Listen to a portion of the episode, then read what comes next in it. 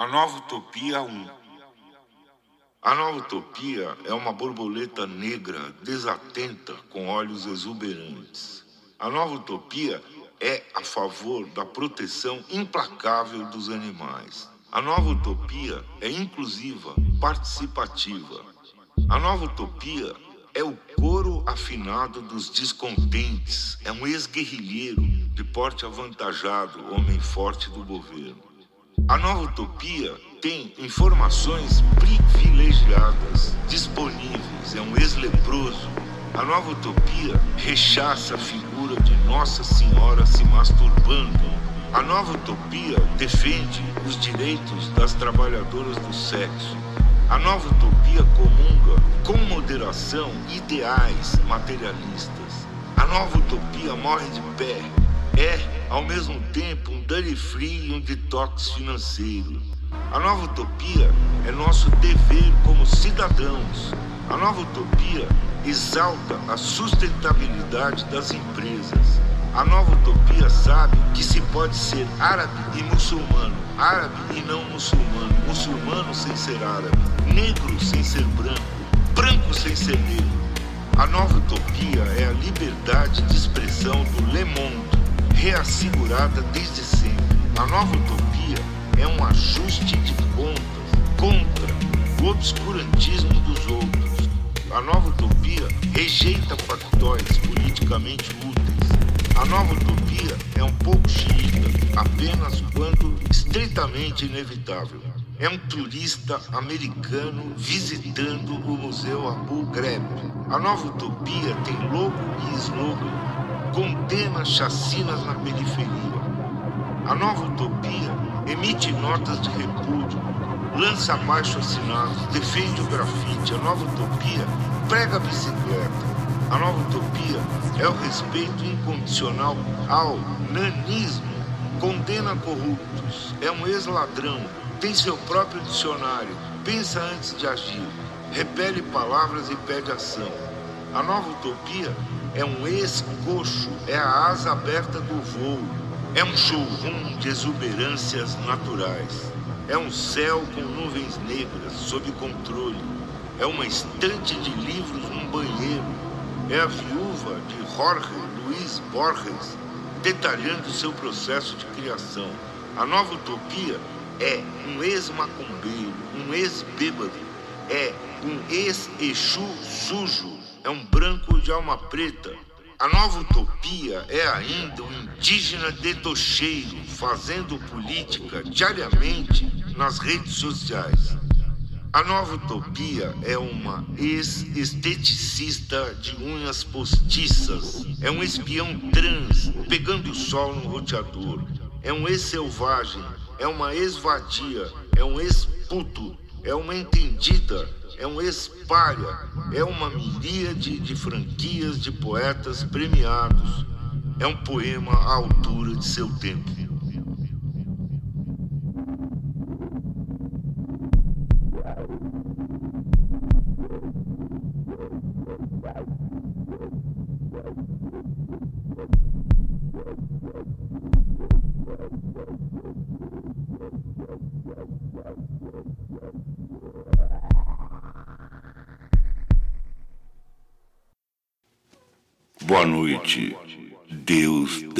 O revólver.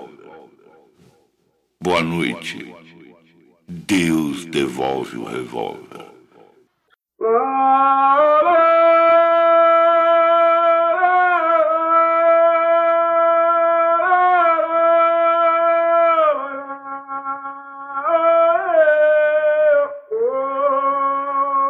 Caros ouvintes, Sejam bem-vindos aos Sonhos Intranquilos.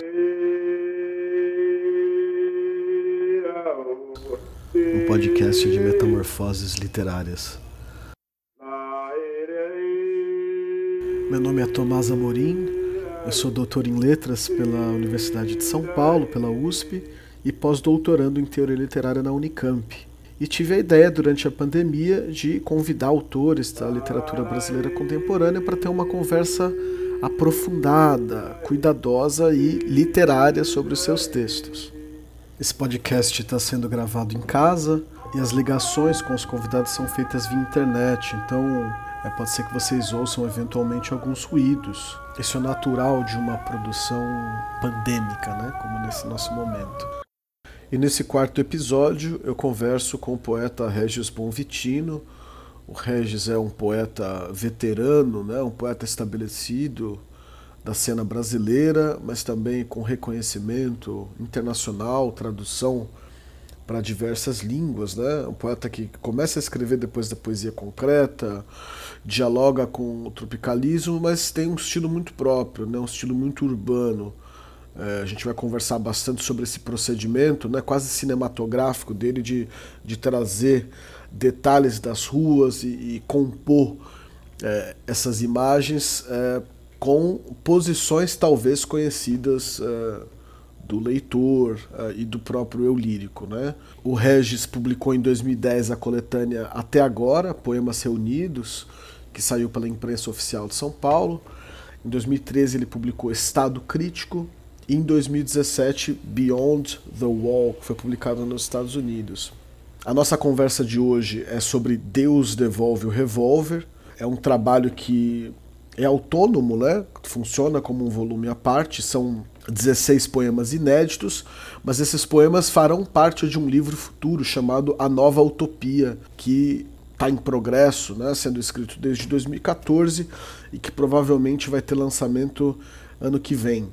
É, Deus Devolve o Revólver também tem uma especificidade, além de ser um livro, na verdade ele é um libreto, porque ele tem também um suporte sonoro. Né? O responsável pela gravação em estúdio desses poemas é o Rodrigo Dário, né? que fez a produção, as sonorizações e a mixagem. Os poemas eles foram todos gravados né, pelo Regis no estúdio Delírio Records, é, também em 2020, né? Então, é, é uma especificidade interessante. Logo no começo desse episódio, vocês ouviram o Regis lendo né, no estúdio o primeiro, o primeiro poema que abre o livro. E vocês podem ter acesso ao álbum no link que eu vou disponibilizar, né, da Delírio Records, lá no Bandcamp. E tem também uma versão e-book do livro que foi publicada pela E-Galáxia em tempos né, de, de bolsonarismo, é, de, em que se fala em que, em que o falso Messias aparece, inclusive nomeado, né, literalmente, é, faz sentido pensar sobre o que aconteceu com as velhas utopias, o que se passa por nova utopia e se é possível ainda né, imaginar uma utopia efetiva. A gente vai falar sobre isso e muitas outras coisas agora com Regis Bonvitino. Eu tô assim também. É. Eu vou, é, vou dormir, duas, três horas depois eu acordo, não consigo dormir e tal, e vai. É porque assim, eu tô aqui, fechado aqui, né? Tal, é. Eu, eu, sou, eu tô, tô na mesma também, assim. Não, na verdade, desde que começou a pandemia, já faz mais de um ano, eu não consigo estabelecer um ritmo de nada. Eu começo, paro, é tudo interrompido. É, eu tenho tentado trabalhar, sabe, assim, artisticamente, mas vai mais lento, né? Mais Você lento. tem conseguido escrever? Tenho, eu escrevi um poema agora, quinta e sexta. Certo. Eu consegui, assim, eu sinto muita falta do mundo, né, Tomás? É. E a sua poesia é uma poesia que anda na rua, vendo, né? Claro, claro, claro. Eu fico proibido de sair, mas a minha poesia depende disso. Depende, não, eu não consigo ser poeta de gabinete, entendeu? Mas eu tenho, eu tenho anotações e tal. Vamos lá, vamos ver. Eu, eu falei ontem com um amigo, né? Falei que ia conversar com você e, e a, essa experiência de reconhecer lugares e ruas na literatura ela é muito rica, né? E, e, São Paulo é uma cidade jovem, mas a gente tem uma tradição. Tem o Mário, tem o Oswaldo, tem o Piva. E aqui no seu livro a gente reconhece alguns lugares, aquela região da ah, luz. Reconhece, ah, né? legal. É, é, é. é ontem eu estava conversando com um amigo, Paulo César de Carvalho, ele falou: olha, eu Gosto muito de um poema chamado Perspectiva. Eu digo, isso aí é Rua Mato Grosso, atrás do cemitério da Consolação. É, é, veja, eu há muito tempo só consigo escrever na rua e com coisas concretas, entendeu? Com descrições concretas e, e, e, menos ideologia alemã. Você entendeu? É, é menos, é, é, eu estou com, com pô, essa questão do Brasil é perturbadora para uma pessoa mais velha como eu. Porque eu, é, você é jovem, eu não. É, eu, com nove anos, eu testemunhei, eu por acaso testemunhei aquela marcha é, da família. família. É, por acaso, porque meu pai trabalhava no Largo do Aroche. E aí ele falou: Nossa, está acontecendo alguma coisa aí, vamos ver o que é. Eu era, tinha nove anos, fui lá, vi aquilo. Então foram. É, foram foi de 64 a 85, foi um lento processo, você entendeu? De, de entre aspas, re, houve uma redemocratização entendeu? Mas está valendo, ah, foi muito sofrido, muito sofrido. Por exemplo, estudei na faculdade de Direito, você não podia falar. Porque, no, no Lago São Francisco? É, não podia falar. Os caras te avisavam, não fala porque o Bedel é do SNI, não fala porque a gente estava mais à esquerda. Olha, cuidado, se você falar aqui, era assim. Então, melhorou muito. Mas, de repente, vem essa onda que eu penso muito sobre ela. E, eu, é, ah, foi uma reação ao PT. Não acredito. Não tem mais porra nenhuma, turma. É um negócio que eu fico obsessivamente estudando, pensando. Quer dizer, mais do que ler literatura, eu tenho lido muita filosofia, é, entendeu? Eu leio o Franco Berardi, o Bifo, gosto do Bifo, gosto do Bion, eu estava relendo a ideologia alemã do Marx. Nossa Senhora! É devagar né, que você vai é. lendo, porque já não é um livro, não é um livro fácil, né? Marx intimida, né? Então aí você vê, tem uma, as descrições que tem lá são muito semelhantes ao que ocorre aqui, se eu não estiver enganado. Entendeu? Quer dizer, uma oposição de ideólogos hegelianos falam, falam, falam, falam, caem no vazio, e a realidade passando por cima de tudo, entendeu? O acaso da realidade passando por cima de tudo. Quer dizer, aí me faz refletir sobre uma tradição brasileira de falar muito e fazer pouco. Quer dizer, eu vejo aí pelas mídias sociais, eu não sou um grande é, postador, eu não. Então, eu acho que tem uma tradição. A única coisa que explica é isso: se fala muito, mas não se faz, não tem ação, você entendeu? Então, não tem o materialismo histórico, não tem a realidade abordada, você entendeu? Quer dizer, eu vejo aí, pelas mídias sociais, protestos, sobretudo no Instagram menos, né? É, é, eu não, não, conheço muito o Instagram, mas lá me parece que é bem suave, né? É uma coisa. É. Eu vejo. É, é, é, bem assim cosmético, né? Assim, parece um cosmético. Lá é a nova utopia. Nossa Senhora, assim. Olha, eu vejo no Facebook posts e mais posts, protestos e mais protestos, mas só piora. Meu sentimento é de tristeza profunda com isso tudo, viu? Pô, eu, eu falo aqui, pô, minha vida nesse país, tive meus filhos, né? Tenho, tô aqui e tal, faço as coisas. Pô, que que é isso? Que país é esse? Porque que você não conseguiu reduzir nada, quer dizer, Questão de saúde, não. Educação, não. Cultura. Mas eu tenho, será que a cultura era tão forte assim, Tomás? Será que ela, ela tinha capacidade de, de, de, de, se manter no país? Será que não tinha muito a ver com o período da industrialização, a 80? Que foi o melhor período do, do Brasil, apesar de tudo. Assim, em termos de crescimento econômico, foi o país que mais cresceu no Ocidente, de, de, de 30 a 80. Aí gerou toda uma literatura, gerou toda a música popular, que foi protagonista numa época, gerou isso, gerou as universidades, gerou babá. Não sei o que está acontecendo mais aí. Será que a cultura era tão forte? Eu te pergunto. Será que, que essas plataformas liberais de grande dominação entraram num país desestruturado? Desculpa, é um clichê que estou falando. Não, você traz questões uh, fundamentais, Sérgio. E, e não, eu consigo. Se você falar assim, ah, o que você está lendo de poesia? Nada, porque eu só estou tentando pensar, pensar, pensar. Claro que eu leio poema aqui e ali, mas Eu estou tentando pensar, entendeu? Obsessivamente pensar o que, que aconteceu que empareda, não é a minha geração, é a sua, a minha, a do que está mais novo que você, do meio, todos, entendeu? Quer dizer, o que, que, é, o que, o que é a sociedade brasileira? O que, que é isso? Entendeu? O Bolsonaro deve ser representativo, né, Thomas? Ô, ô Regis, ao, ao, invés de eu responder, eu, eu quero, quero ver se a gente consegue Não, fazer. Diálogo. Claro, claro. Mas eu quero ver se a gente consegue fazer a sua poesia responder um pouco. Eu queria tá ir, entra, ir entrando aos poucos no, no livro. Algumas dessas questões já estão colocadas aqui no seu livro, né? No Deus Nos outros também. Já, Nos não, outros também, claro. Né? A, gente, a gente começou falando, né? A gente mora num lugar do mundo que é um lugar extremo, assim, é um lugar que não é nem o terceiro mundo, é o quarto mundo, a maneira com que as pessoas vivem na rua, vivem na Cracolândia. A gente vê isso, a gente sabe disso, né? Aqui mesmo, olha, é, por exemplo, aqui na Praça Quiloguém, dormem os caras à noite nos bancos. Sim. Então, não é, é, isso aí é generalizado, rapaz, não é.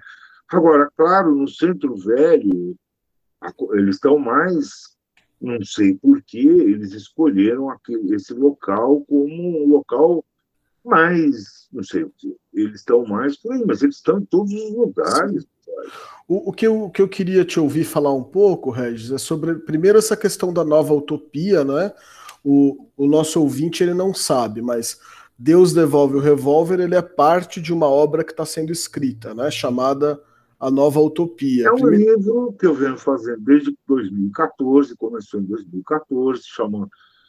Eu fiz esse poema primeiro, A Nova Utopia, e aí falei, pô, eu vou seguir isso, dar uma série. Eu estou no 14 da série, mas é um livro extenso. Eu tenho um pouco uma sensação de que é publique e pereça, porque se publica, são, é uma era da quantidade, você entendeu? Então, eu não tive pressa. Eu, eu, eu ia publicar em 2018, mas a doença a minha, minha filha Bruna se agravou. Ela morreu, não é? Ela se suicidou, se matou. Muito, aliás. É, é. Oh, tal. Uma experiência terrível. Mas, veja, como é que eu ia lançar um livro naquela situação? Não, de jeito nenhum.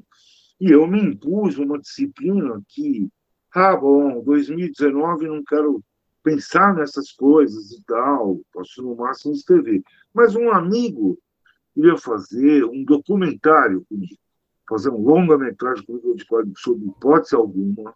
Eu estou muito triste, eu não quero ficar me expondo. O que eu tenho vontade é de ir para um estúdio de primeira linha para gravar uns poemas. E aí surgiu daí. Eu fui, ele me levou, fomos lá para Teodoro Sampaio, tal. Eu comecei a gravar com uma, uma, uma fera de 22, 23 anos, que é a Tamires, Tamires Pistorese. Esse meu amigo saiu, eu fiquei com a Tamires, eu, já bem mais velho, ela, ela é uma das primeiras mulheres que fazem mesa de som no Brasil.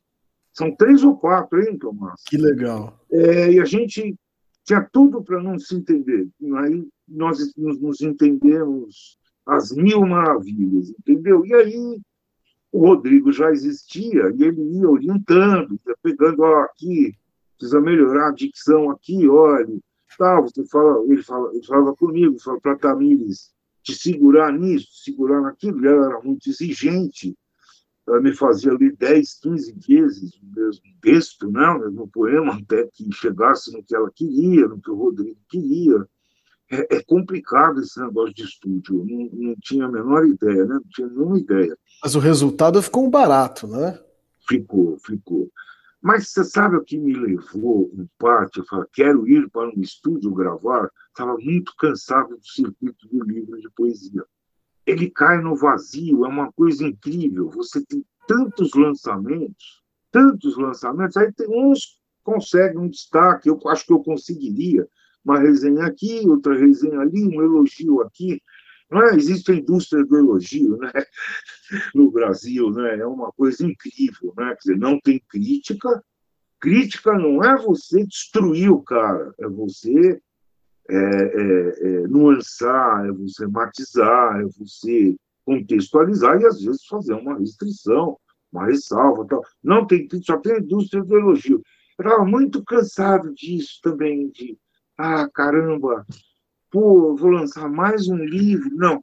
Eu, eu fui para o estúdio aí, trabalhando com a Tamires, aí fui trabalhando com o Rodrigo, e eu fiquei amigo do Rodrigo, e, e, agora nós participamos de um negócio que ninguém sabe, conhece, chama Música Estranha, Festival da Música Estranha. Ele fez um trabalho espetacular, aí é mais dele do que meu, eu só entrei é, como coadjuvante. Ele fez uma leitura da Sociedade do Cansaço, de um churrasco. Ele pegou trechos e, fazia aquilo com, com ecos, com isso, com aquilo, com um, um outro parceiro dele do, do Al Revés e tal. E aí ele colocou lá uns, uns, poemas meus, uns áudios, que tem, tem áudios inéditos ainda, e me fez gravar umas coisas aí, agora, no microfone, num, num gravador muito ruim. E, e, a minha vontade, Tomás, a minha vontade seria gravar tudo, sabe? É, é, eu gostei demais dessa experiência. E eu trabalho com o Rodrigo, né? Ele... Ficou barato, ficou muito legal. E, mas deixa eu te perguntar, Regis, esse Deus devolve o revólver vai estar tá inteiro dentro da nova utopia? Vai, vai estar tá inteiro. Então aqui a gente está falando de um libreto também, né? Isso aqui é uma coisa é um que foi feita junto com a gravação do áudio. Eu tive essa ideia porque eu, eu via libretos do Ala Escala, libretos do Teatro Real lá de Madrid, libretos daqui, libretos dali, via, eu falava, não, não quero fazer um livro, está dentro do plano de romper com o livro, estava dentro, dentro desse plano de não fazer um livro, entendeu? Acontece o seguinte, quando eu comecei a gravar, aquilo me, me deu tanto prazer que eu, que eu segui. Se não tivesse me dado prazer, eu não seguiria, entendeu? Já não tenho mais idade para fazer o que não me dá prazer. E, e, você, você pensou em. Não sei se você já tinha feito um trabalho com áudio assim, mas agora você, você vai compor pensando nisso, de repente? Não, não, não. É, é isso ajuda, por um lado. Olha, é, tinha poemas que eu levava para lá, para o estúdio e lia. Aí eu falava para si, para a Camila, isso aqui, esse poema tá uma merda, eu vou ter que cortar aqui, aqui, ali e tal, e acertar o poema. Ajuda a acertar o poema, sabe? Você lê para alguém no estúdio. Quando você lê para você, talvez não, não, não, alguma coisa eu já introjetei, né? Mas isso me deu, assim, prazer, me deu alegria num momento muito sinistro da minha vida. E eu acho, estou sendo muito franco, eu acho que nós estamos vivendo, nós estamos vivendo um, assim, um período de grande quantidade nas artes. Essa no, é a no contexto brasileiro, você diz, né? Deve ser assim no mundo todo. Eu estava viajando, via aí festivais, encontrava pessoas e tal. É, é, é, muito ligado a essas plataformas e tal. É preciso recordar que a internet começou com uma utopia que iria, é, nos anos 90, ela iria criar possibilidades para as pessoas falarem. Depois isso foi capturado pelas redes, pelas plataformas. Isso foi monetizado. Você é. entendeu? Quer dizer, e aí, quando você está nessas plataformas, você está numa plataforma liberal. De uma empresa, né? De uma empresa, de uma corporação, e toda a utopia da internet se perdeu também um dado muito triste dessa década de 10, né? Eu não sei de quando são essas redes sociais. Deixa eu te fazer mais uma pergunta. Essa questão da nova utopia, né? Eu estou insistindo nesse, nesse livro que vai. Não, vamos vir, lá, se eu souber. Estou insistindo porque eu estou ansioso por esse livro também. E, e pelo audiobook que vai vir, pelo álbum, etc. Mas tem uma ambiguidade né, no, no, nesse termo, na maneira com que ele aparece, você tem a capacidade de produzir ironias muito chocantes e muito finas ao mesmo tempo, né? Nos seus versos. Então você mobiliza ali uma série de fenômenos, parece que a gente reconhece, né? O pessoal da proteção dos animais, o pessoal. Isso tudo é colocado numa chave um pouco irônica, né? Esse, esse ativismo um pouco café descafeinado, né? Quer dizer, é um, é um ativismo que quer mudar. A ideologia alemã, os discípulos de Hegel, pronto. Certo. É, sem o tal do materialismo histórico que você estava falando antes, né? É. Mas, mas às vezes eu também fico com a, a, a preocupação, né? É, e aí, essa é a pergunta. é, não, não tem também um, um risco de que qualquer utopia ou qualquer movimentação seja rebaixada a, a, uma nova utopia? Ou como é que você diferencia? Quer dizer, porque de fato a gente precisa de utopia nesse momento, né? E como distinguir então? É... Olha, eu não acredito que haverá utopias. Eu acho que tem, tem um domínio é, hegemônico é, do é um capitalismo absolutista, como fala o Franco Berardi, ele usa muito essa expressão.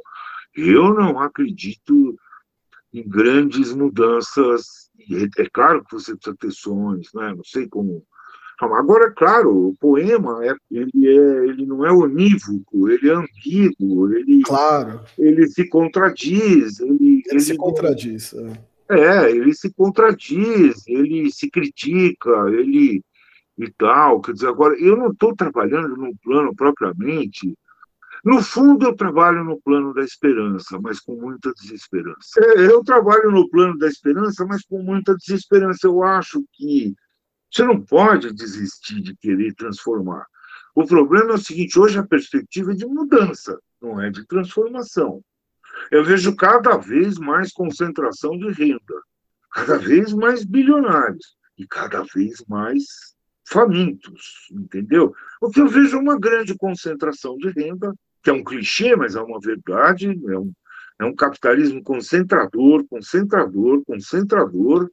E aí eu vou chegar num ponto, que é o seguinte, essas plataformas, existe, essas plataformas, elas destroem as hierarquias, elas são horizontais, elas quebram o vertical, certo? Quebram o vertical, mas só nelas, porque nas relações de trabalho não. Nas relações de renda, não. Nas relações de educação, não. Entendeu o que eu quero te dizer? Então, a tecnologia cria uma falsa ideia de revolução, de mundo novo. É, é, é terrível isso, porque. É... Agora, tem um professor de Stanford que eu tenho lido muito, o Fred Turner, que é um cara espetacular.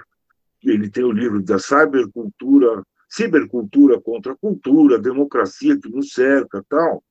Ele fala coisas impressionantes. Bom, muito bem.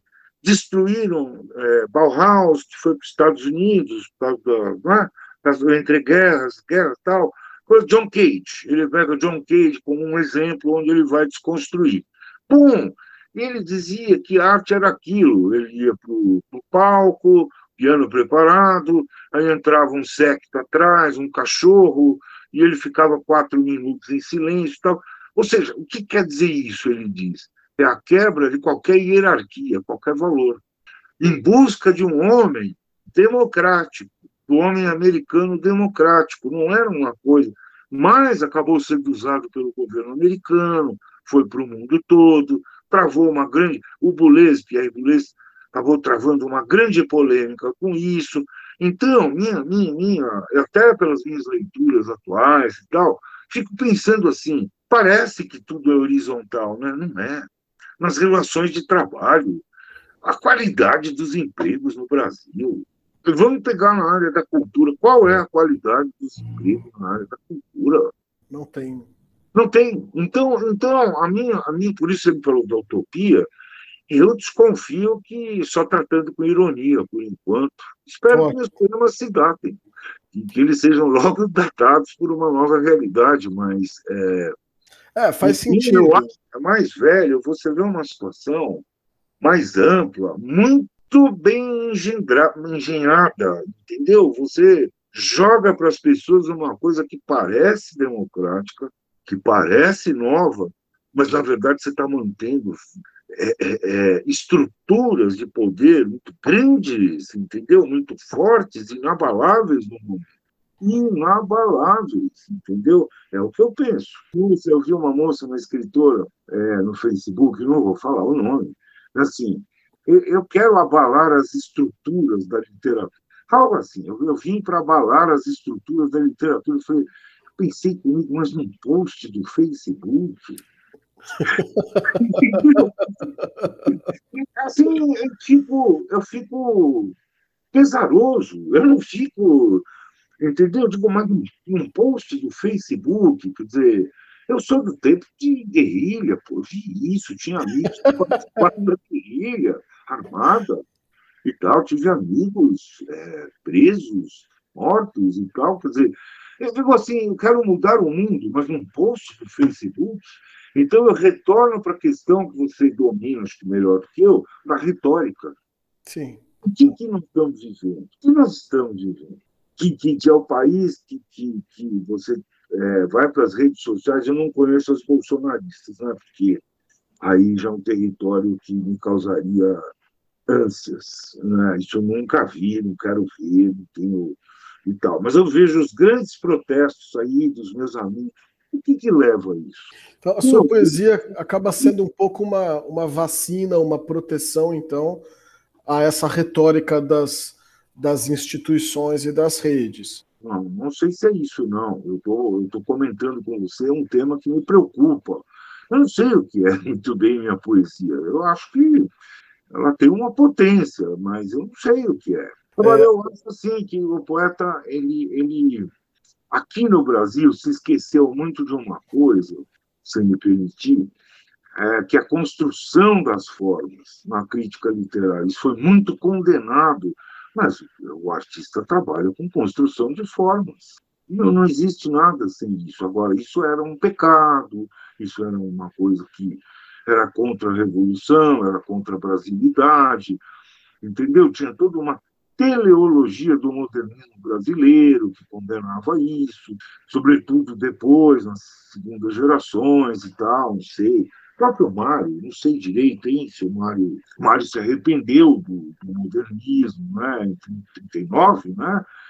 É, o Mário era muito antigo, ele participou do movimento Bandeira, você sabe o que é o movimento Bandeira? Então, aquela coisa, era um pé na canoa do, era um pé na canoa do Salles de Oliveira, que era candidato à presidência, antes do Getúlio, em 29 e 30, e um pé em qualquer canoa que levasse ao poder, entendeu? Quer dizer, tinha sim o integralismo ali, tinha lá um aspecto integralista. Então, mas acho que é assim, acho que tudo é feito de contradições, não existe uma coisa sem contradição. Sei te dizer, eu, eu, eu Tomás, tem uma coisa que eu não gosto de fazer. Os caras me perguntam: ah, o que, que você acha do seu. Esse seu poema, ah, o seu livro. Eu, digo, eu não falo da minha poesia, existe o outro. Não adianta, não adianta. Você não tem importância o que eu penso. Não tem importância o que eu penso, você entendeu? Senão não tem o outro. Senão não tem o leitor. Eu não tenho o Espaço outro. do leitor do, do crítico, do leitor, não, não, importa o que o autor, eu, eu, eu, acho assim, pouco importa, eu vejo pessoas defendendo seus trabalhos, isso é errado. Eu, eu quero ser o outro de um trabalho, eu não quero que o autor escreva e me diga o que é. Não. Entendeu? Eu não sei. É, é, pode ter muitos que detestem, muitos que gostem, muitos que entendem. Você precisa é, aprender é, que estéticas diferentes, bem realizadas, são possíveis. Então, você não pode ficar achando que tem um absolutismo do trabalho, um controle do trabalho. Eu sou muito contra isso. Eu não falo sobre o meu trabalho. Eu não falo, eu faço o meu trabalho. Esse livro eu acho um livro que ele me dá prazer em fazer, me deu prazer em fazer. Eu estou muito, muito baqueado, porque o meu habitat não é aqui, dentro de, de casa, é na rua. Então, é, isso foi uma grande, quer dizer, para todo mundo, mas para mim foi uma grande perda e tal, mas eu dou umas espiadas de vez em quando, escapo, e, e enfim, não gosto de falar, eu, assim, eu acho que é meio imoral o autor falar sobre o próprio trabalho. Sim. Sinceramente, eu, eu, eu, eu acho que é de um, de um narcisismo.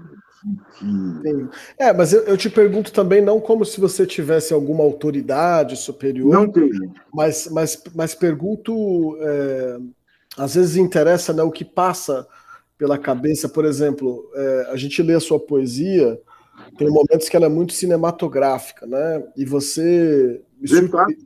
me surpreende a qualidade do seu olhar para na hora da escolha, né? Porque é como se a gente estivesse passando por aquele cemitério, a gente olha aquele muro, a gente olha o prédio do outro lado, a gente olha a mendiga, a gente olha a árvore, e por trás de. E, mas, mas não é uma câmera é, na mão de uma criança, é uma câmera muito recortada, né?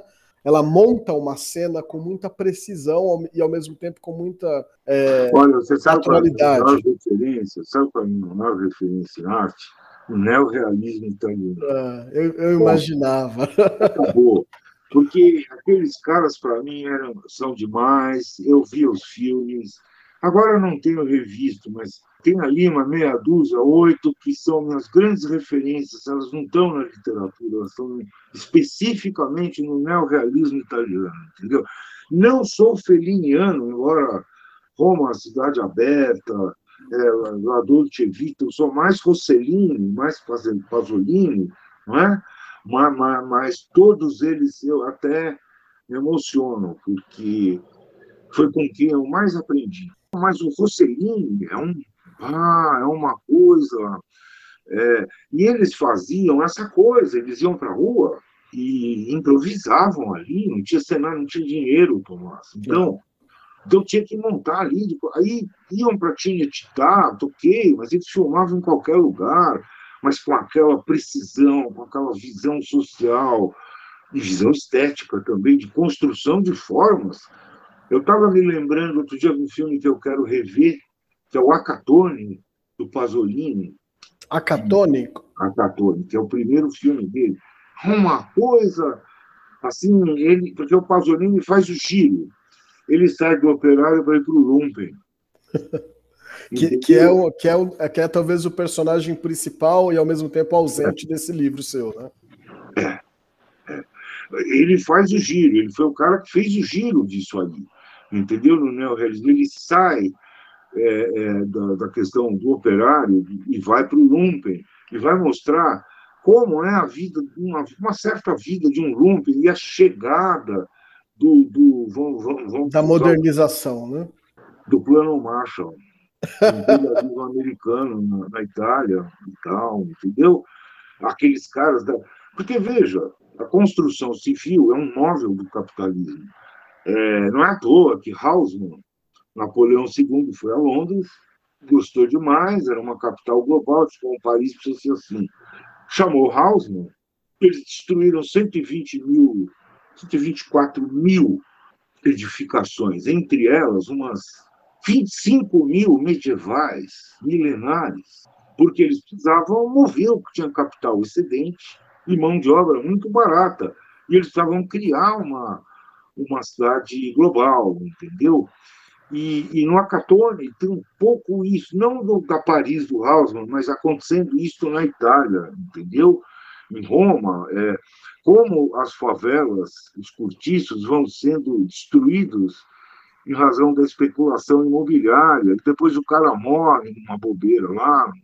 Enfim, é, é, o Pasolini, sim, o Pasolini ele é um cara, então, você pode acusar do que você quiser. Por exemplo, eu, eu fui, eu tive uma relação razoável com um grande poeta italiano, Nani Balestrini, e, eu tive com o Nani em Roma, em 2014. E, e eu falei, Nani, eu queria que é, é, você me falasse um pouco dos caras aí que eu adoro, tal, Fellini, Antonioni, Rossellini, Pasolini. Eu falo dos outros três do Pasolini não, porque ele era um reacionário. O, o Nani Balestrini era, é marxista, ele morreu agora, ele era um comunista marxista, ele achava o, Pasolini reacionário. Quer dizer, aí me contando coisas assim, incríveis dos caras e tal. Mas, ó, eu estou contando, quer dizer, o Pasolini é um gênio. Ele, o, o, Nani, o, o Nani Balestrini, grande escritor, então ele morreu há pouco. E, aliás, morreu Bernard Noël, um grande poeta francês. Aqui, aqui não se noticia nada, exceto aquelas três, quatro editoras que dominam o mercado. Né? A, então, a poesia do Pasolini, é, você, você gosta, você lê? Eu leio, eu leio sim. É, ele faz mais. O Pasolini é um caso curioso. Ele faz um mix de poesia com ensaio, né? Sim. Os poemas dele são muito ensaísticos, não é? Ele, mas, enfim, uh, ele fez esse giro do operário para o lumpen, foi muito criticado na época. Depois, uh, ele criticava os estudantes lá, tipo maio de 68, na Itália, por, entendeu? Porque agrediam os, os, policiais que eram pobres. Sim. Ele foi criticado, ele era criticado por tudo. O Pasolini chegou um momento que ele acordava, tinha um oficial de justiça na porta da casa dele. Ele teve uns, não sei, uns 50 processos judiciais e tal. E ele, então, já eu vi um comunista, um marxista, como chamá-lo de reacionário. Não, sobre ele eu não falo. Então, é, uma, é uma figura prismática. Ó, do Pasolini, eu tenho duas perguntas, Sérgio. Se você. Vai é, lá, vai lá, vai lá. É, e você responde se quiser também. Se não quiser, tudo bem, claro. Né? É, é, mas é claro que eu quero falar do seu livro. Talvez você não queira responder, mas a gente vai encontrando claro, claro, o ponto de contato. É, são duas coisas, né? Primeiro, isso, essa observação muito boa que você fez, né? Sobre o Lumpen. De fato, é, é, um, é uma figura social que parece que a esquerda, sobretudo a esquerda mais tradicional, esquece, porque não é um trabalhador, né? E, na, e nesse livro aparece, né? No seu livro aparece muito, é, inclusive tem, tem modos muito inteligentes de tratar, né?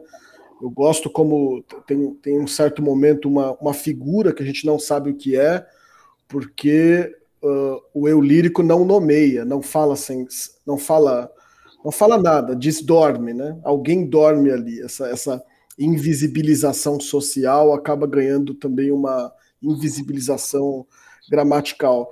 Mas tem também a questão da violência. É, é uma sociedade violenta, tem uma história violenta. E tem uma questão fundamental para a arte, né? Que é como é lidar com a violência, como não recair numa numa pornografia da violência, é, como, como, ao mesmo tempo, não amaciar a dureza do que aconteceu. E eu estou me, me, referindo, claro, é, principalmente ao, aos poemas do começo, esses corpos torturados na ditadura militar que a gente ouve ali, misturados com o rádio que está tocando, é, se lembrando né, da importância do café em São Paulo. Aquilo é uma viagem pela história da cidade, pelas relações sociais que permitem que aquilo aconteça. É. Me peguei pensando. É um ensaístico, é quase um poema ensaístico condensado. Como, como que. Eu acho que é uma pergunta eterna, né? Essa questão de olhar no olho da medusa, não pode. Como, como a arte lida com a violência. É, e esses seus poemas, eles, eles conseguem é, capturar sem olhar diretamente, né? Tem, essa, esse jogo de câmeras, talvez eles também sirvam um pouco para isso, para não sei, queria que você falasse um pouco disso. É, é o seguinte, por exemplo, eu não, não, não me considero um poeta, um poeta engagé naquele sentido antigo, claro. entendeu? Eu estou a serviço de, de eu estou a serviço de uma crítica. Eu sou muito, eu sou uma pessoa crítica, estou a serviço da crítica, até da autocrítica. Eu não tenho medo disso, entendeu? Quer dizer, então é, é, a questão da violência é impressionante no Brasil, entendeu? É, é uma coisa que me chama muito atenção, Tomasco. É, basta você Agora eu vejo as notícias, mas basta você sair na rua, rapaz. É uma coisa é, terrível, terrível. Você vê pessoas morrendo e as pessoas indo e vindo, as outras, né? Indo e vindo. Você vê é, ataques, você vê agressões e tal o tempo todo. Então, quer dizer, esse Brasil não é o Brasil que foi descrito pelos grandes autores do século XX, né? Não sei, não sei bem se o Sérgio Buarque falava do homem cordial exatamente como dizem que ele falava.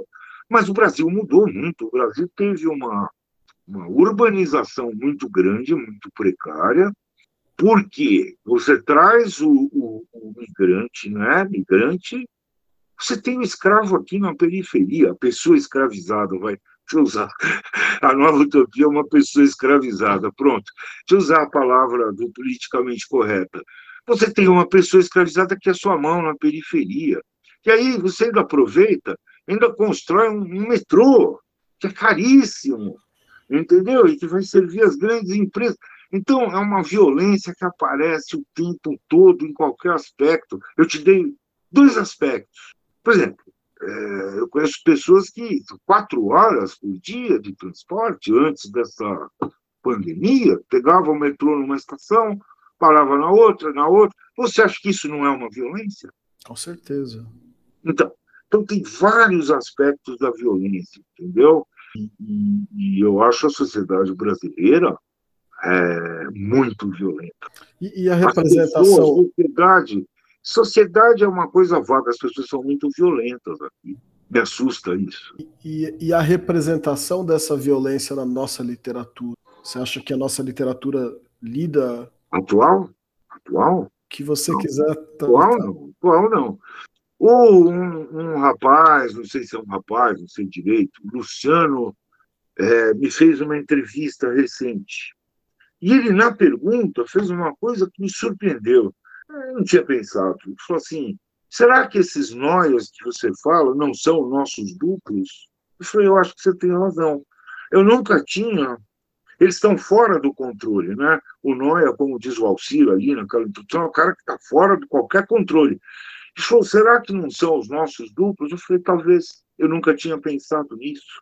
É Lanzi Lotti. Ele fez uma entrevista, eu respondi e tal.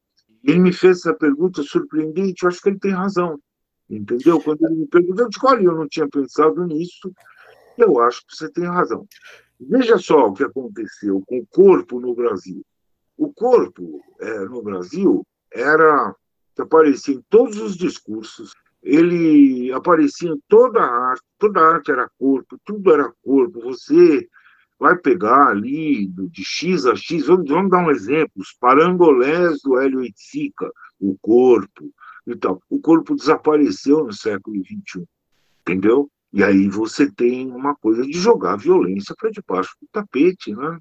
Ele estrategicamente, não sei quem fez isso, mas ele não aparece na arte. Ou, ou, pelo menos desapareceu o corpo que dançava, que gozava, porque o corpo morto, torturado, ele está no noticiário todos os dias, né? E essa, essa presença, inclusive, em um dos versos seus do, do, cor, do corpo torturado do cara que ficou Odara, para mim, para mim tem um pouco essa, essa transição. Ah, é, é, é. ali eu estou falando é, porque eu eu conheci o DOPS ali na época do Fleury, enfim, é, aquilo era assustador, entendeu? E, e, aí eu fui visitar o memorial lá, né? O memorial, e, enfim, faz parte das minhas andanças, tudo aquilo, o Brás também, entendeu? É, o Brás é um, um, ninguém sabe, mas o Brás é o bairro mais cosmopolita do São Paulo, Brás do Paris. Você tem todas as etnias ali. Então, uma daquelas voltas, eu parei aquilo, ficava olhando aquela, aquelas celas, né, meio, mesmo que reconstruídas, uhum. café, isso, aquilo, tal como é que seria a tortura, entendeu? E aí fiz essa relação, né? O corpo do cara ficou Dara, porque eu gosto, eu, eu, eu sou de gosto do Caetano, tudo e tal, mas acho até que ele ficou muito intimidado depois do exílio, sabe? Não é uma brincadeira você ficar dois anos e meio, aquela incerteza tal. E aquelas coisas de, de deixa dançar para o meu corpo ficar o Dara, não era muito legal nos anos 70. Eu estou falando de um outro corpo uhum. que aparecia, por exemplo, é, o corpo do Hélio lá era mais crítico, você entendeu? Já era um corpo. Enfim, tem outros, tem outros, mas eu não me. Não me, não me mas, mas acho que sim, acho que o Caetano sentiu o baque, sabe, da, daquele exílio, daqueles militares. O menos subversivo, você acha? Eu diria que intimidado, porque é, devia ser, Tomás, era. Eu, eu estava vendo aquilo, eu era bem mais novo, mas eu estava vendo. Você podia estar na sua casa e chega alguém, te pega, te leva e te mata na esquina ali, pum, te dá um tiro e acabou. Era violência estatal, quer dizer, a violência que prossegue, entendeu? Ela prossegue não só estatal, ela se disseminou pela sociedade, né? Não era assim. O Brasil não era um país tão violento quanto ele foi se tornando, né? Eu digo as pessoas, né? Quer dizer, você se lembra de um filme chamado O Bandido da Luz Vermelha, do Rogério Gonzalo? Não, era aquilo, crime era aquilo. Crime era aquilo, era o bandido da luz vermelha, que assaltava mansões. Aqui não tinha um prédio de apartamento com grade, não tinha nenhum gradeamento na cidade até 75, 80, entendeu? Quer dizer, Então as coisas mudaram muito, foi ficando muito violento. Agora, eu não estou, eu não, sei, é, é, esse, esse tema me preocupa, entendeu? Muito, muito. É. Eu não vejo, eu vejo uma poesia assim, de um modo geral, é, está falando, estou falando assim, século XXI, não é? Com temas é, ainda clássicos, amor, morte, um, um, certo confessionalismo, né? porque é muito confessional, que eu detesto, eu, eu não faço isso. Eu não interesso, entendeu? Interessa o que eu posso ver como artista, como poeta, né? Então, eu não gosto disso, você entendeu? Eu vejo muito isso, e, ou, ou Essa, deixa eu te interromper. Uma literatura guiada pela pauta identitária. Deixa, deixa eu te fazer como, como os bons psicanalistas e te interromper num momento interessante. Vai lá. Essa, você fala, você está criticando, né, uma literatura confessional, diz que o eu não importa, e a gente nota isso no livro, né? O livro é muito cuidadoso em abrir espaço para que uma certa cena ou para que uma certa imagem surja. É, e aí essa boa colocação, né, do, do meu colega que te entrevistou é... Eu me surpreendi, eu vou aqui pegar no Facebook, porque ele foi, foi super gentil, assim, e ele me surpreendeu, porque ele me colocou uma coisa que ele disse, mas isso não é o duplo. É, o é porque duplo. Tem, tem, tem posições, né? Então tem essa posição desse eu lírico que narra, mas aí tem o que está sendo narrado e tem o espaço do leitor, que mais cedo você também falou que é fundamental. Você quer que o leitor. É, e aí eu, eu, me pergunto justamente, né? Quer dizer, é, não só os noias, mas a nova utopia.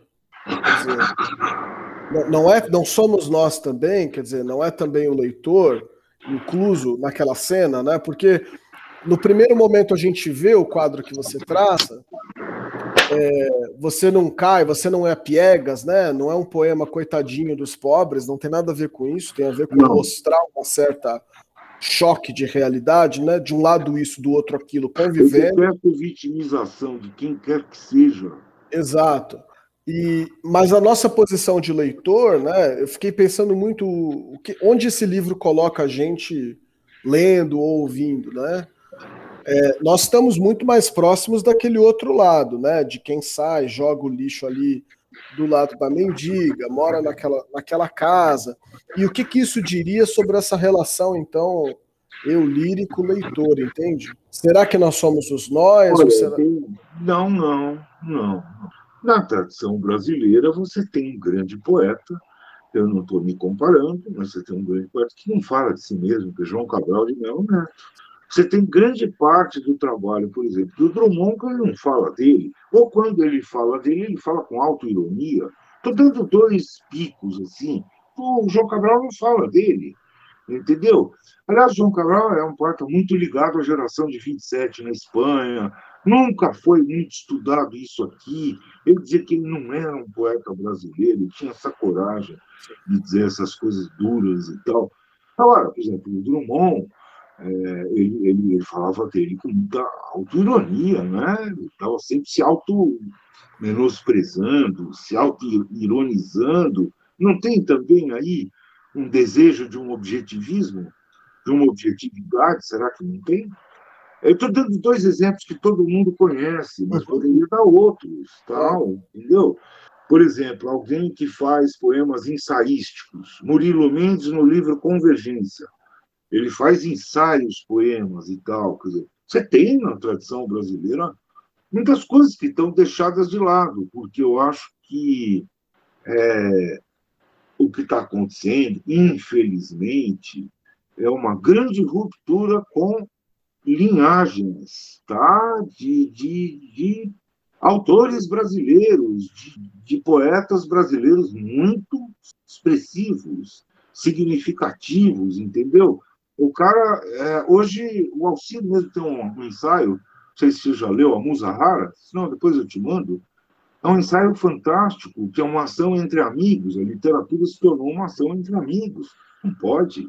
Você entendeu? Se você aspira a alguma coisa, ela tem que ser uma, uma ação universal. Ela não pode. Você tem que buscar o leitor, você tem que deixar, criar o leitor, você tem que fazer o leitor se interessar. Eu não quero que o meu amigo leia. Você entendeu? Eu não quero. Eu quero que o estranho leia. Não sei se eu te respondo com isso, não sei. Sim, sim. É, é porque assim, eu vejo assim, é, é, as tiragens de livros eram de 3, 2 mil quando eu comecei.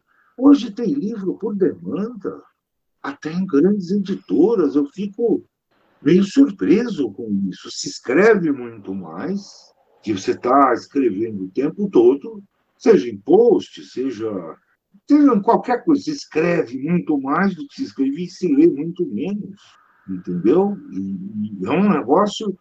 Me interessa muito pensar esse mundo contemporâneo, mas não do ponto de vista dele, de um ponto de vista crítico.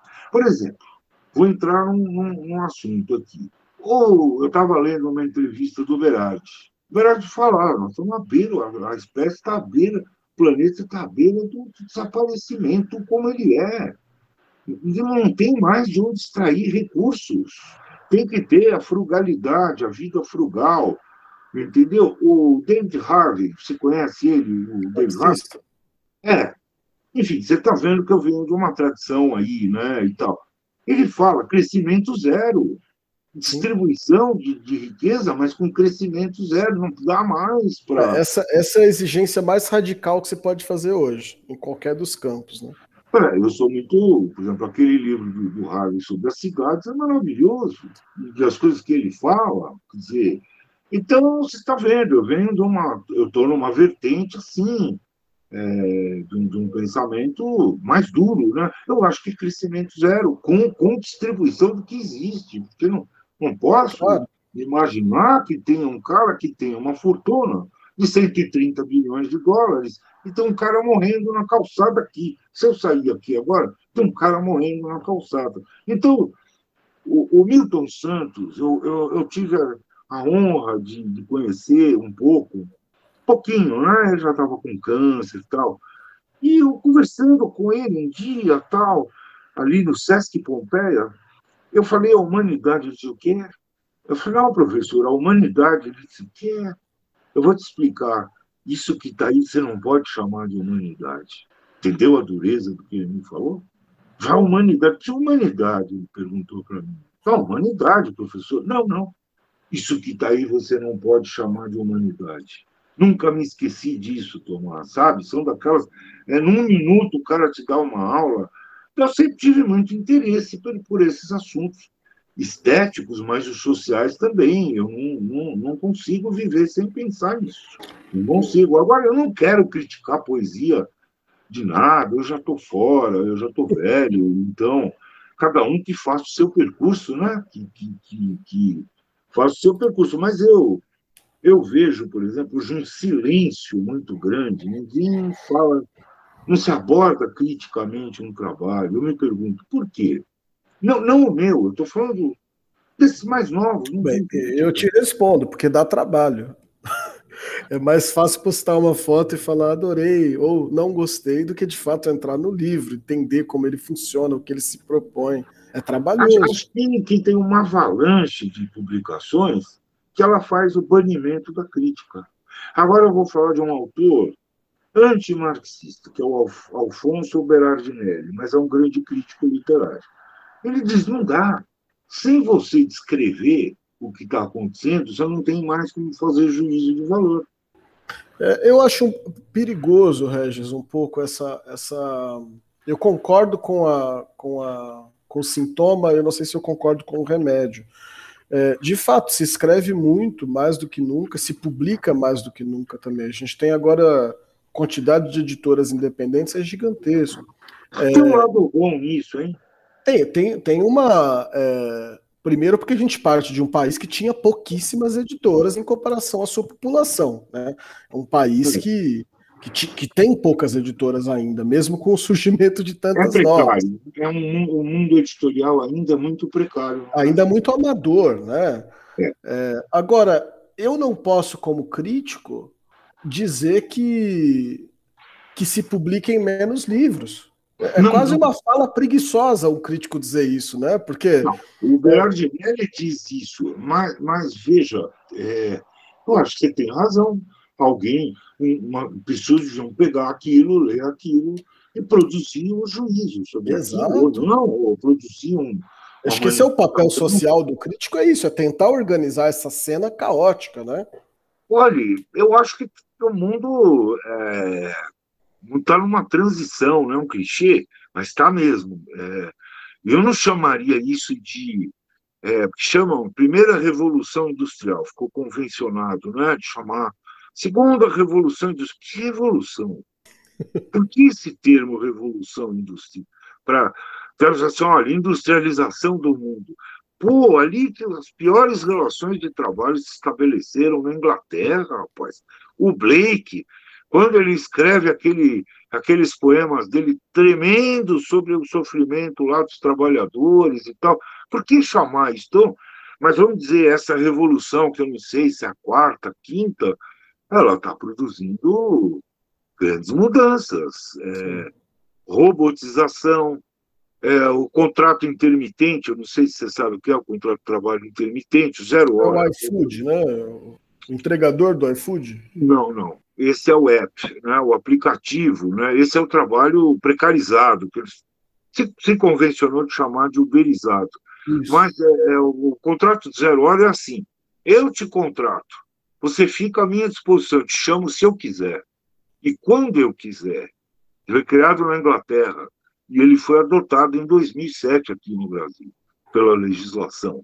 Então, toda essa área do trabalho é muito problemática aqui, muito pouco pensada, entendeu? Agora, eu não sou contra, eu acho que você tem razão. Eu acho que você tem toda a razão.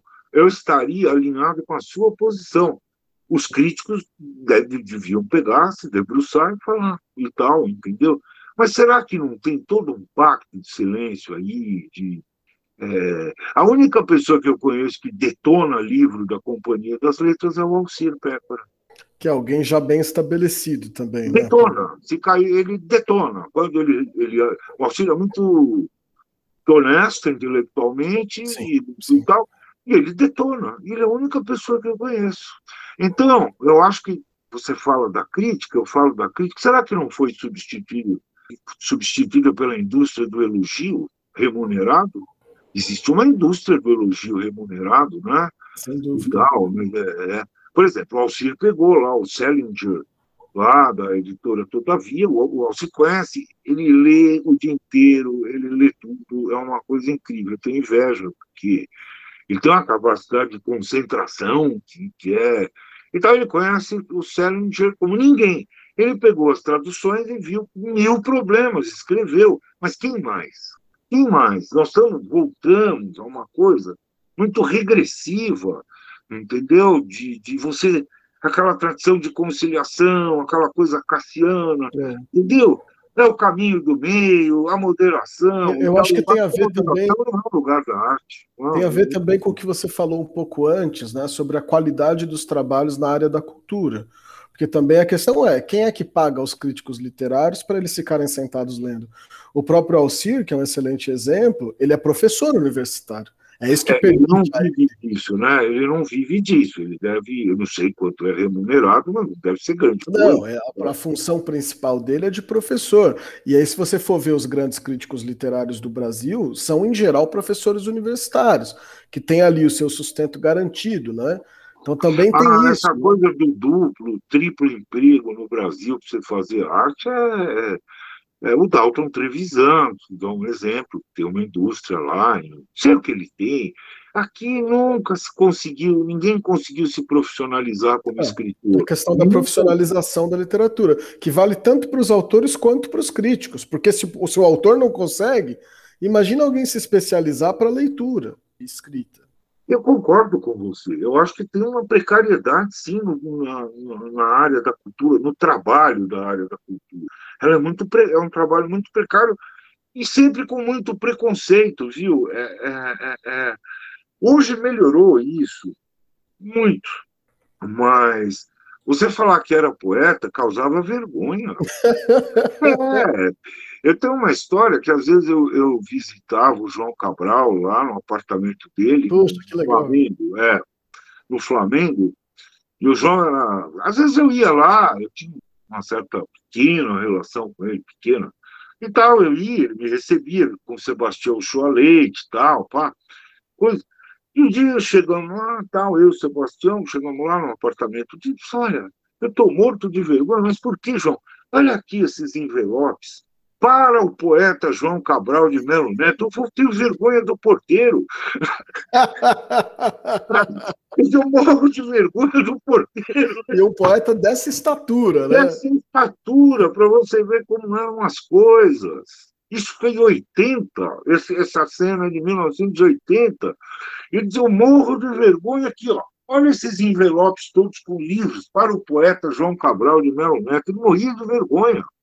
Então, melhorou muito, né? Você já consegue se apresentar, você já consegue é, é, é, é não ser tão. É, é, ficar tão envergonhado. Não sei, eu acho que as coisas melhoraram, eu não vejo só aspectos negativos, né? Mas eu acho que a gente vive mais um momento de quantidade, né? E muito pautado pelo identitarismo, né? que eu, eu, eu acho legal, viu? não sou contra, mas acho que tem que estar acoplado a outras lutas.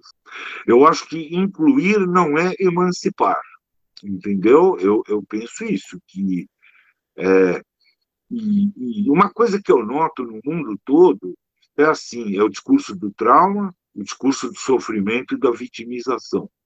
Então eu quero ser reconhecido pelo meu opressor, tá? Então, não acho isso legal.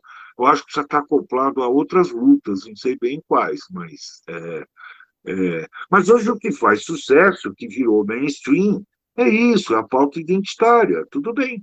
Agora, eu vou. Isso resolve os problemas? Eu pergunto. Resolve? Dá visibilidade, mas resolve?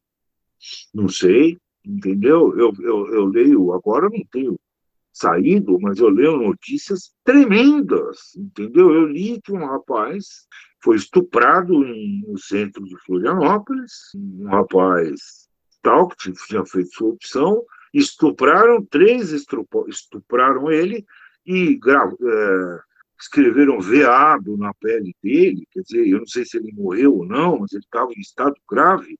Acho que está internado ainda. Está internado, quer dizer, então, é, você não sabe o que. É, é esse Brasil, você entendeu? Que está aí. Agora, não sei se isso tem uma explicação satisfatória ainda. Essa violência, eu acho que tem muito a ver com o que um filósofo aí, o Byung-Chul Han, diz sociedade do desempenho, que você é senhor e patrão de si mesmo. Então, sabe? A coisa do empreendedorismo, da autoexigência, de não sei o quê. Isso vai gerando uma ansiedade, vai, vai gerando. É, você precisa estar sempre super ligado, você precisa estar competindo. Eu não acho isso, não. não acho essa uma sociedade correta, não. Onde você está competindo todo o tempo. Eu acho que você vive num estado de alerta tremendo. Quer dizer, olha, como é que você vai ser contra por exemplo, esses caras aí que fizeram isso em Florianópolis, que foram três, são crime bárbaro. São uma coisa bárbara, porque o rapaz era gay, que isso? Quer dizer, então nós temos, nós temos um Brasil assim, que eu não sei te explicar, Tomás, não sei, não sei te explicar. O Brasil piorou nesse sentido. Eu tive fazendo uma pesquisa, porque eu estava escrevendo umas coisas aí, tive fazendo uma pesquisa, fiquei impressionado motoristas, você tocou aplicativos, né?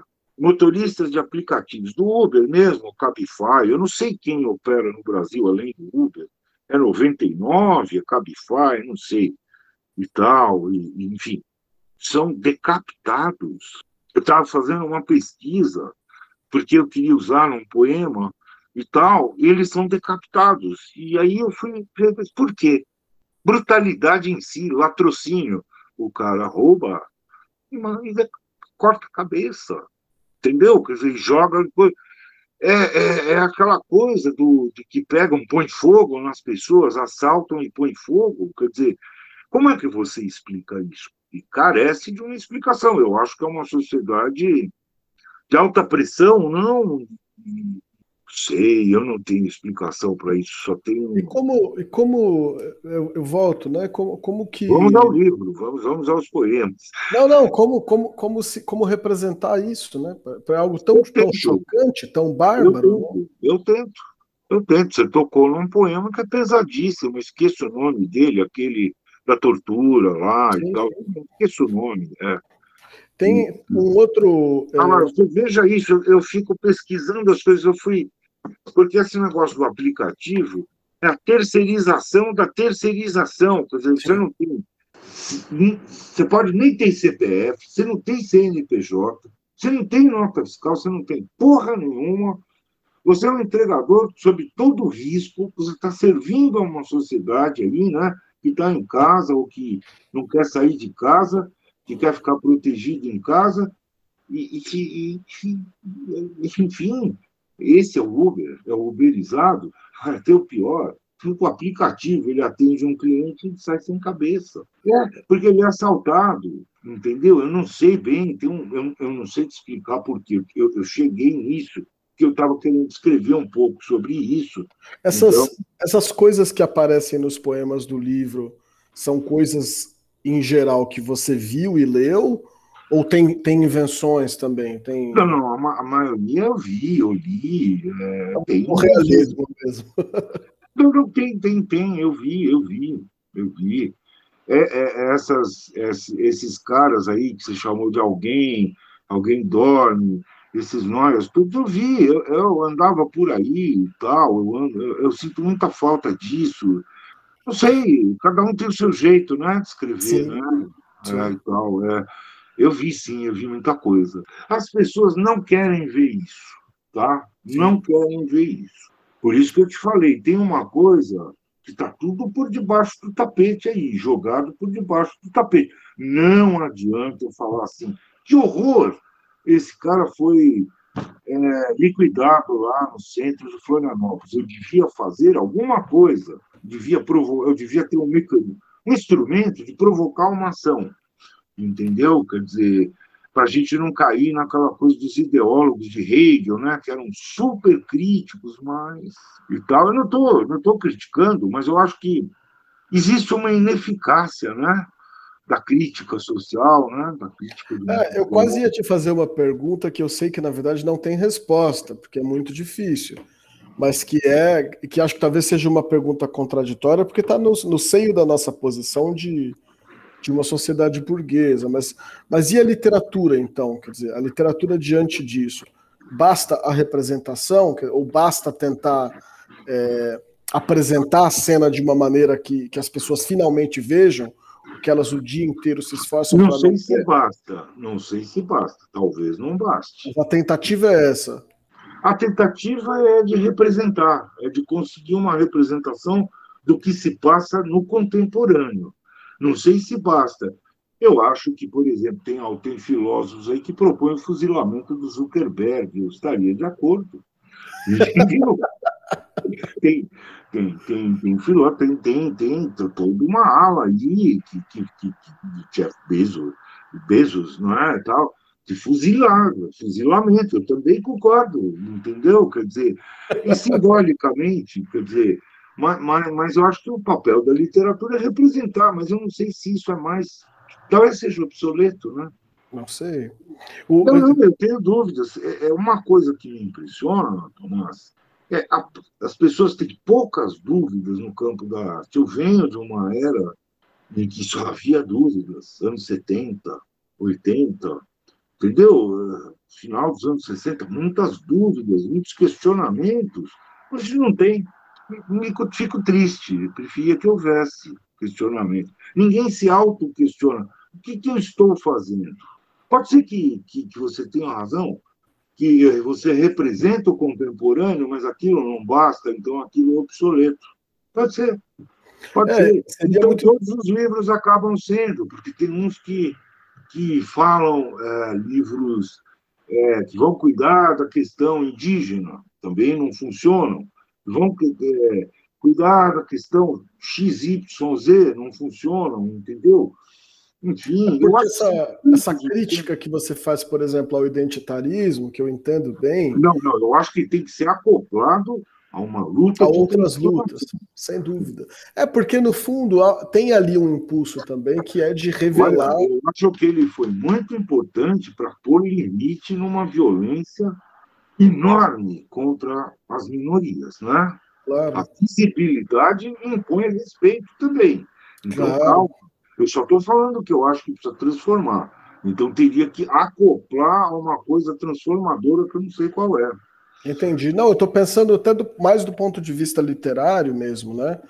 Porque essas, essa, esses, é, esses eus né, que surgem na literatura é, também estão tentando ali trazer à tona certas violências. Sim. É, a, a, sua crítica parece ser de que esse, esse sujeito, ao narrar, se transforma numa vítima e que, e que isso esteja sendo dirigido justamente ao, ao agressor, né? Enquanto que aqui nos seus poemas, por exemplo, é, isso não é narrado do ponto de vista do Noia, né? Há como que uma, uma terceira pessoa, né? Que, se, que é o eu lírico, que se mistura também com o observador, que anda numa certa cena e a observa. Né? O objetivo, no fundo, é parecido, né? Quer dizer, não, os seus poemas eles não têm, não sofrem, não são patéticos, né? não tem patos aqui. Mas sem dúvida há, há uma injustiça gigantesca que se está tentando é, representar aqui. Há uma injustiça, quer dizer, é, não sei como dizer, é, mais do que uma injustiça, é mais, é mais. O, o que eu quero dizer é o seguinte, por exemplo, eu vou usar uma, uma vou dar um exemplo que eu detesto eu acho que, que uma, a, a principal questão da sociedade brasileira é a, tem duas. É a questão negra e a questão indígena. Para mim, são as duas principais. Ponto. São as duas principais. Então, quando alguém fala racismo estrutural, eu fico puto da vida, porque não tem saída. Eu quero que tenha uma saída. Você entendeu? É, é, é, eu fico puto da vida. Ah, a corrupção é estrutural. Tu não tem saída? A arte não vai dar conta disso, entendeu?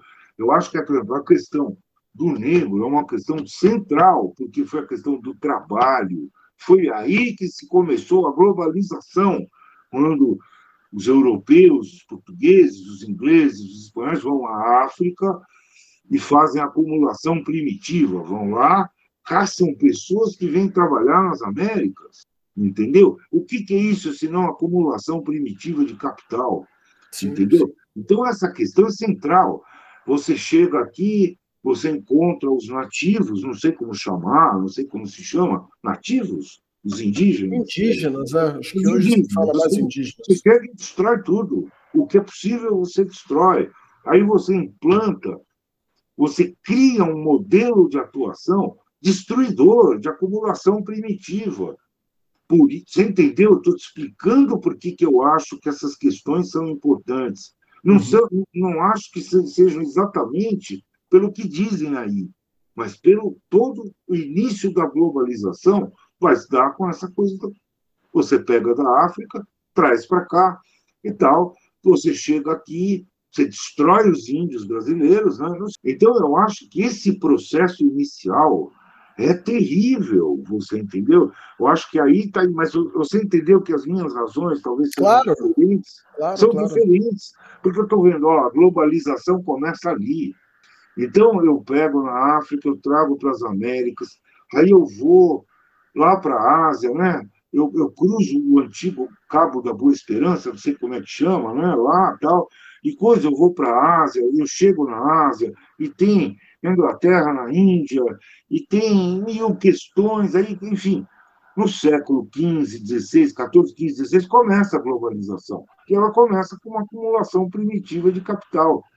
Agora, eu não gosto, não gosto dessa coisa, o trauma, o sofrimento, a vitimização. Eu acho que você precisa ser firme, entendeu? Ser autônomo e, e, você precisa chutar isso e chutar quem oprime, entendeu? Quer dizer, o que é muito difícil. É difícil para burro. Eu te disse, eu não vejo muita esperança no momento.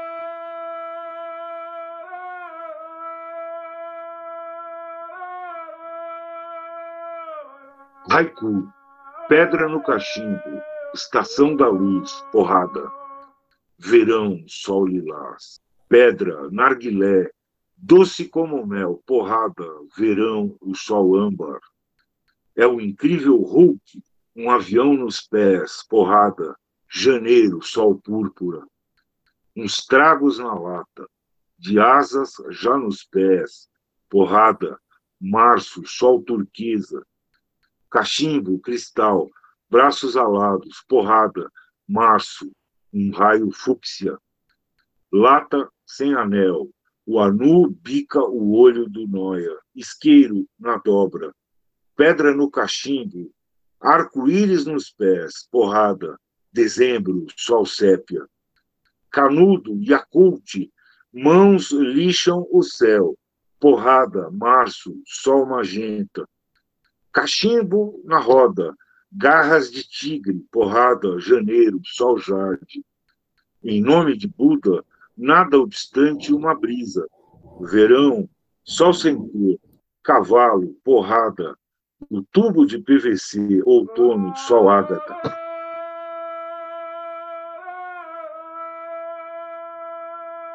Regis, para a gente caminhar para o fim, eu já estou te, te atrapalhando aqui, já fazem quase duas horas.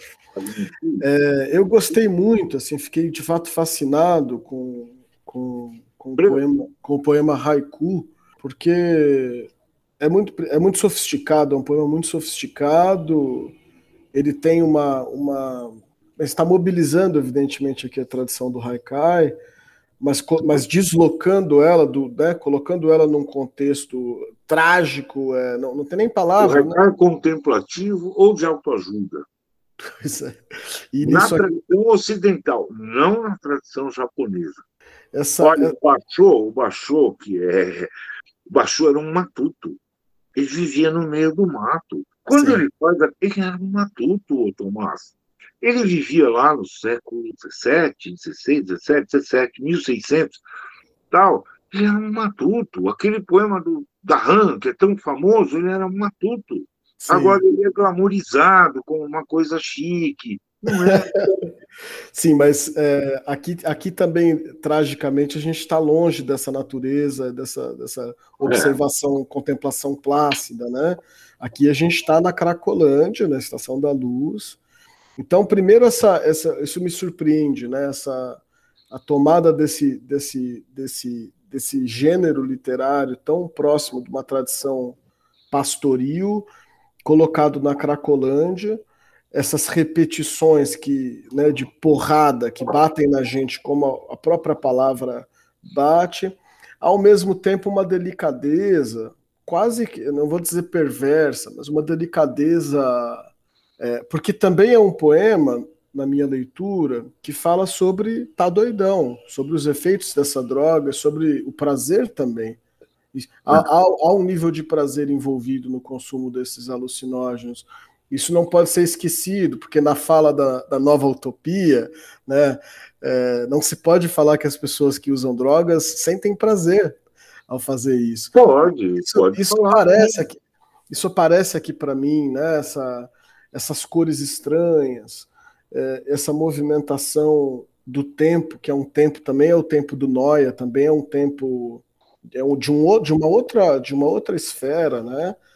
É, mas que é trazido novamente por essa essa porrada, né? Essa porrada, é, essas cores, a droga, a porrada, as cores, é, os objetos, né? Essa atenção que você tem ao material, ao detalhe, né? Canudo, vírgula, Yakult. Quer dizer, aqui aqui está tá resumida a miséria de, de, tá cristalizada aqui, né? Mas eu vi essas coisas. Eu sei, não, eu sei, eu sei, eu também moro aqui, eu sei disso. Mas a delicadeza com que você aqui, talvez isso... não entenda. Você mora aqui, você entende, você já viu essas coisas. É. Não viu? O potinho miserável, até o potinho é miserável, né?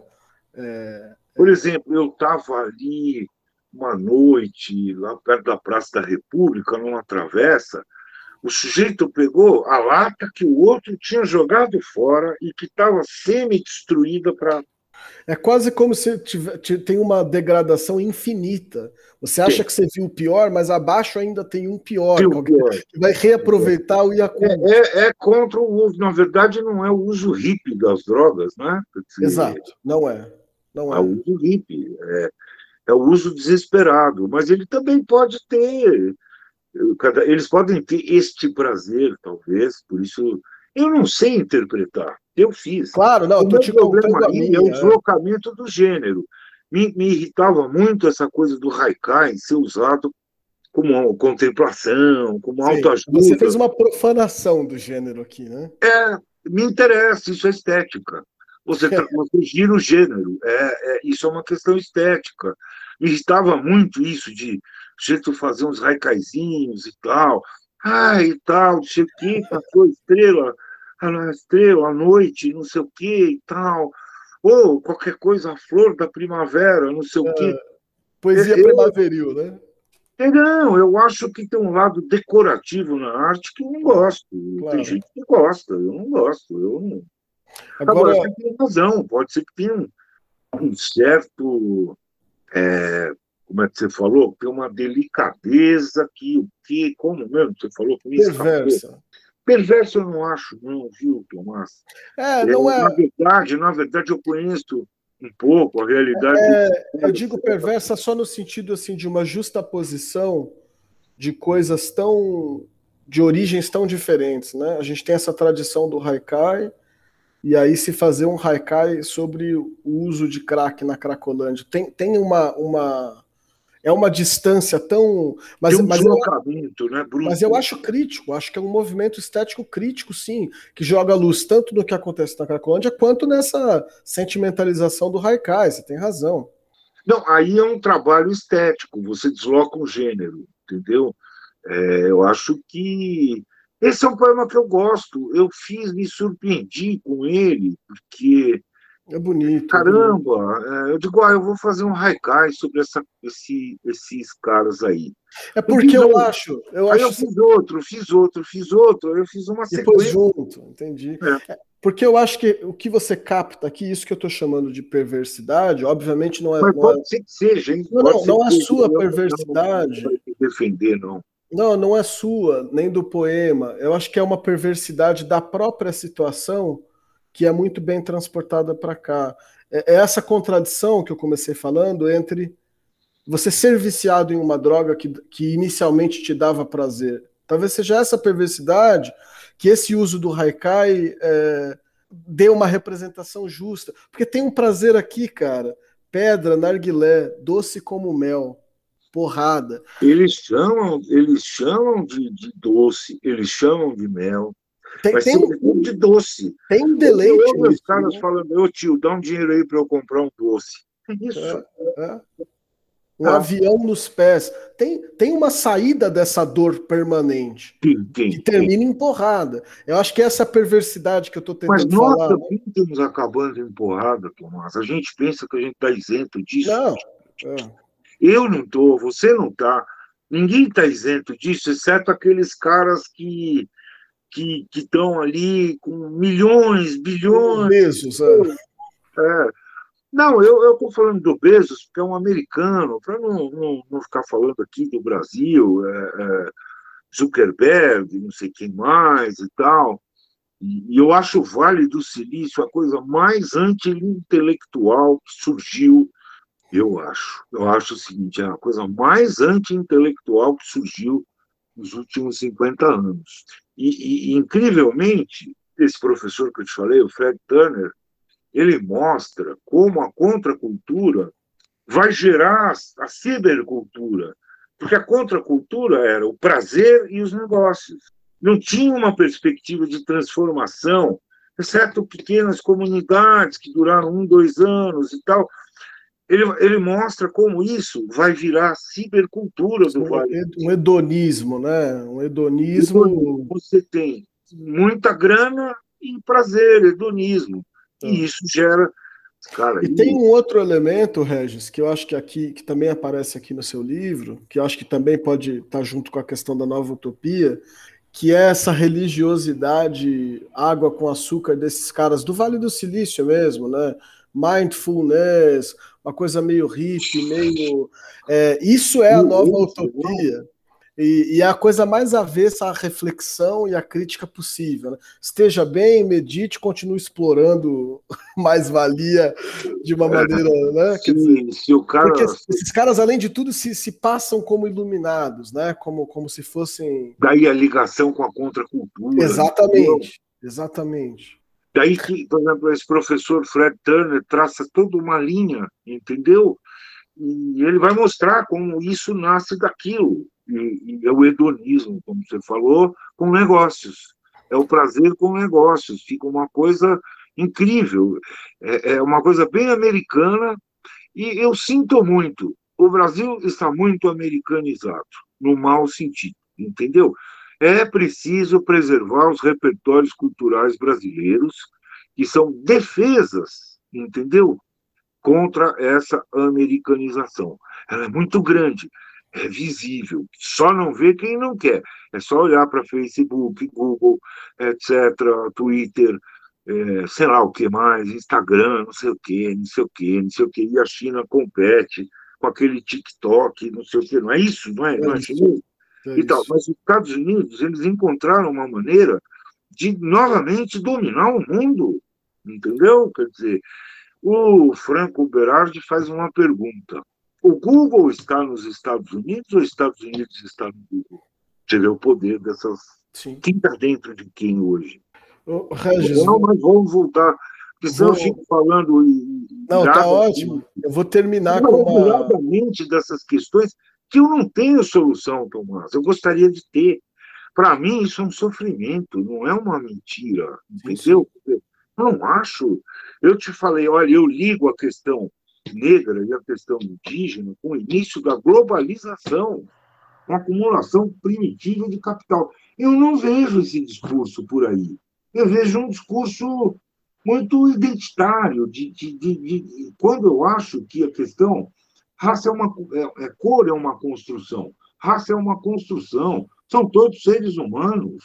Entendeu? Eu acho que os setores do, do movimento negro mais ligados à esquerda, fazem esse debate justamente, né? Essa claro, não, questão tô... da interseccionalidade, por exemplo, é justo isso que você está pedindo, né? É. Que, que a questão racial seja ligada com a questão do capital.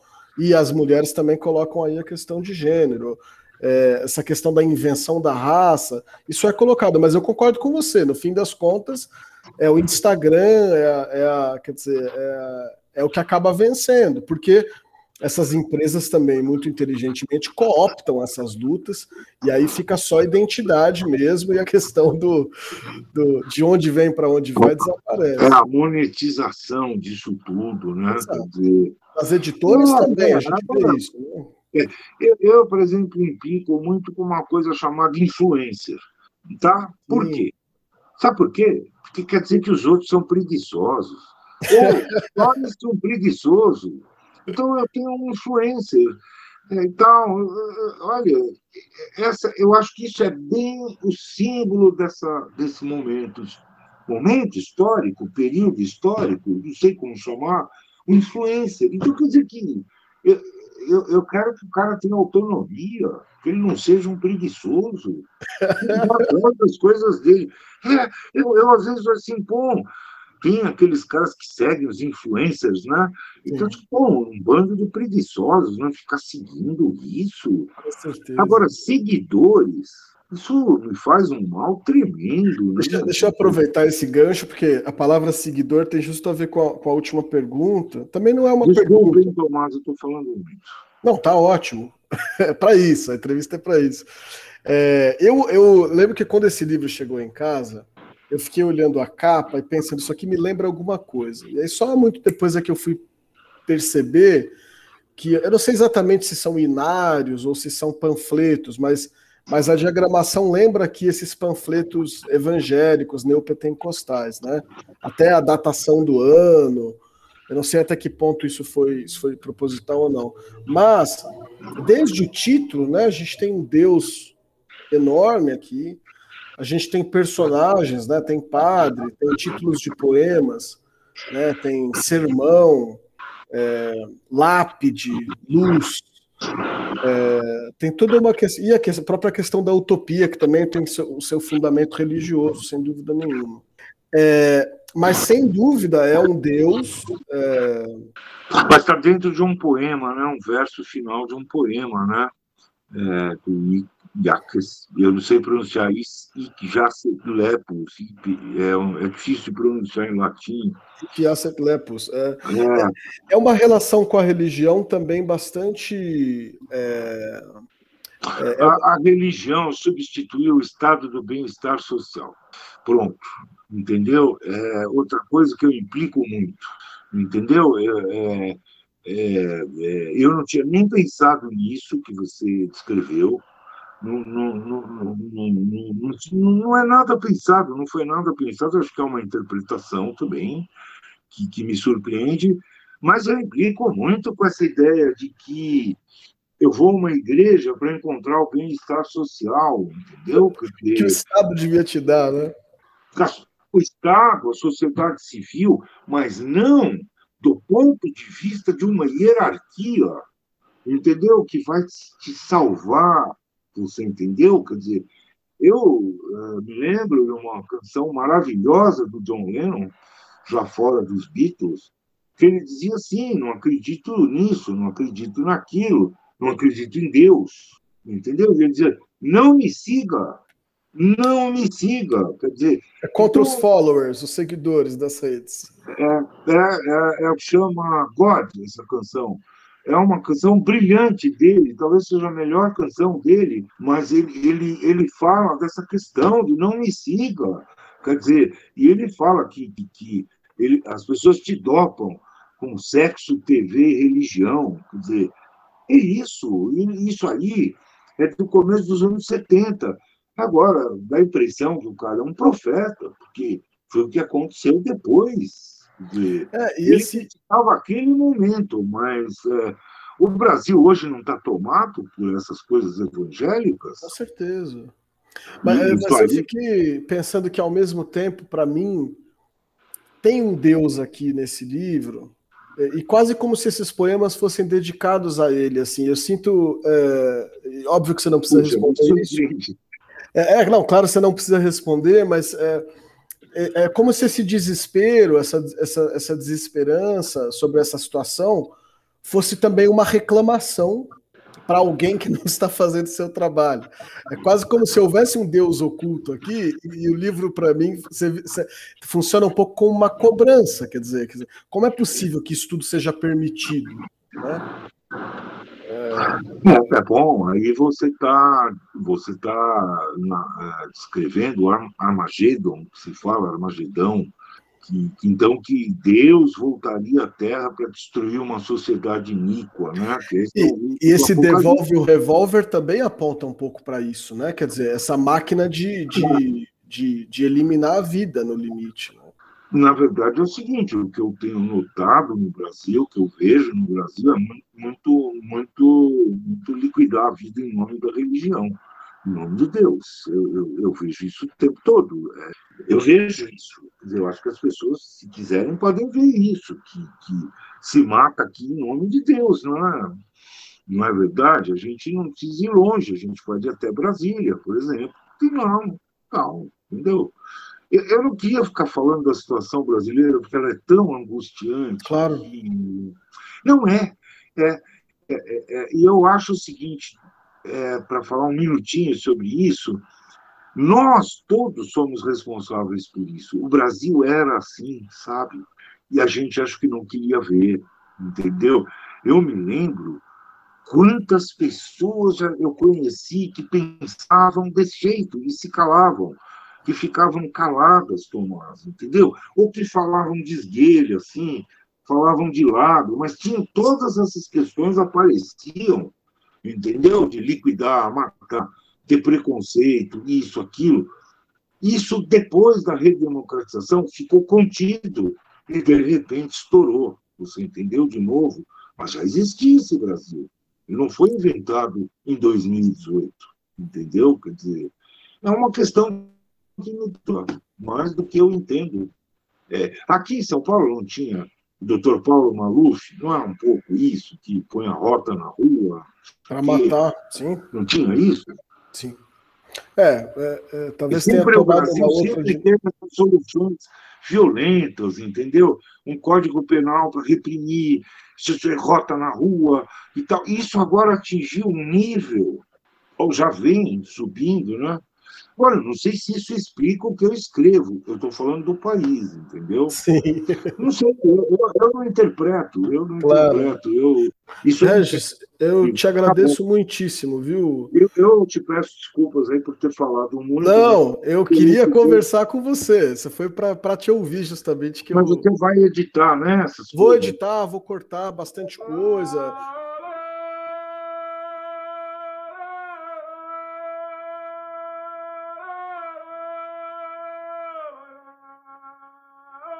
João Cabral me dizia uma coisa, que no Brasil sempre era bom, era bom ser sempre pessimista. Era uma das coisas que ele me dizia. Das poucas vezes que eu tive com ele, eu tive também com ele pouco antes dele morrer, ele fala, no Brasil é, você tem que ser pessimista.